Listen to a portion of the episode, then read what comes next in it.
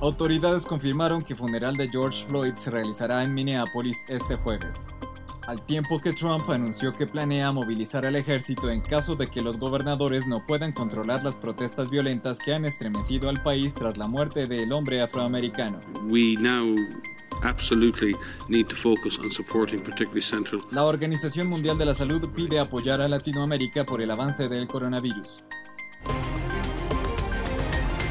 Esto es América Factual, el podcast de América Digital del 2 de junio de 2020. Les habla Daniel Piedra. Bienvenidos. Cuatro de los 10 países con más casos de coronavirus en el planeta son actualmente latinoamericanos. Se trata de Brasil, Perú, Chile y México. Destacó la Organización Mundial de la Salud que subrayó la necesidad de prestar especial apoyo a la región para frenar el avance global de la pandemia. Por su parte, el director de la OMS, Tedros Adhanom, expresó su esperanza en que la colaboración de Estados Unidos continúe pese al anuncio por su parte del presidente Donald Trump de que Washington ha roto definitivamente su relación con el organismo.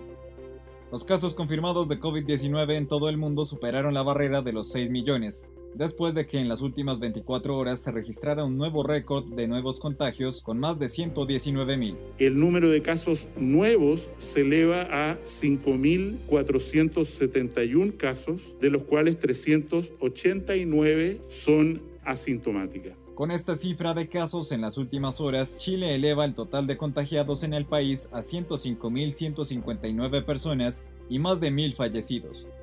Debido al manejo de la pandemia, la aprobación del presidente Sebastián Piñera pasó del 18% en marzo al 12.7% durante la última semana de mayo, según una encuesta de Pulso Ciudadano. Además, la credibilidad del Ministerio de Salud también presenta niveles bajos, ya que el 60.2% de los encuestados no confía en las cifras de contagios y muertes ofrecidas por el gobierno. En Colombia, un estudio de la Universidad del Rosario pudo evidenciar que el coronavirus llegó al país el 17 de febrero, casi un mes antes que se reportara el primer caso de COVID-19 en el país. La investigación fue realizada en conjunto con el Instituto Nacional de Salud y el Icahn School of Medicine en Mount Sinai en Estados Unidos, quienes pudieron establecer a partir de las mutaciones en el genoma que el virus que llegó a Colombia probablemente tuvo su origen en Francia. En Venezuela, luego de meses de enfrentar una fuerte escasez de gasolina en todo el país, este lunes comenzó el abastecimiento bajo una nueva modalidad. El primer día de suministro estuvo marcado por irregularidades, desorden, desconocimiento y corrupción. En algunas estaciones de servicio no se instalaron los sistemas para cobrar la gasolina y ante esa situación los encargados comenzaron a distribuirla gratis. También en otras estaciones las gándolas que suministran el combustible nunca llegaron lo que generó gran tensión entre los ciudadanos que hacían colas desde tempranas horas de la mañana. Por su parte, el Ministerio de Exteriores de Irán dijo que está dispuesto a seguir enviando gasolina a Venezuela si la administración venezolana lo solicita.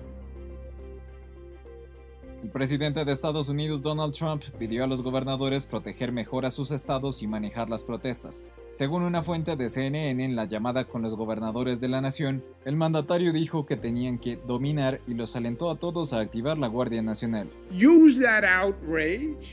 Por su parte, el alcalde de Nueva York, Andrew Cuomo, también se pronunció sobre las protestas por la muerte del afroamericano George Floyd. Dijo que la violencia de las manifestaciones oscurece el mensaje que quieren llevar. Además informó que la ciudad realizará toques de queda de 11 de la noche a 5 de la mañana.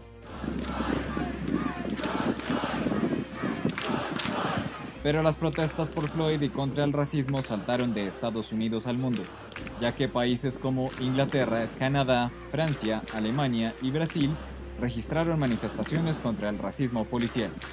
No puedo respirar es el tema que parece extenderse por el mundo. Lo que escuchamos al fondo son cientos de personas congregadas en la plaza de Trafalgar en Londres. El funeral de George Floyd está programado para el jueves, dijo el gobernador de Minnesota Tim Walz en una conferencia de prensa el lunes. Aseguró que se trata de un evento importante para el estado y la ciudad de Minneapolis. Este lunes se revelaron los resultados de la autopsia independiente que afirman que la muerte de Floyd fue un homicidio causado por asfixia por presión sostenida. El examen revela que la compresión del cuello y la espalda de Floyd condujo a una falta de flujo sanguíneo a su cerebro. Por otra parte, Donald Trump anunció que planea movilizar al ejército en caso de que los gobernadores no puedan controlar las protestas violentas que han estremecido al país tras la muerte de George Floyd. Trump habló desde la Casa Blanca y condenó los disturbios en Washington a los que consideró una deshonra absoluta. Poco antes de que el presidente compareciera, la policía lanzó gases lacrimógenos a los manifestantes que protestaban junto a la sede del Ejecutivo. Sin justicia no hay paz dijo Trump, quien llamó a los gobernadores y a las autoridades locales a proteger la vida y las propiedades de los ciudadanos frente a los manifestantes violentos. Gracias por acompañarnos en esta edición de América Factual del 2 de junio. Síguenos en nuestras redes sociales en arroba América Digital.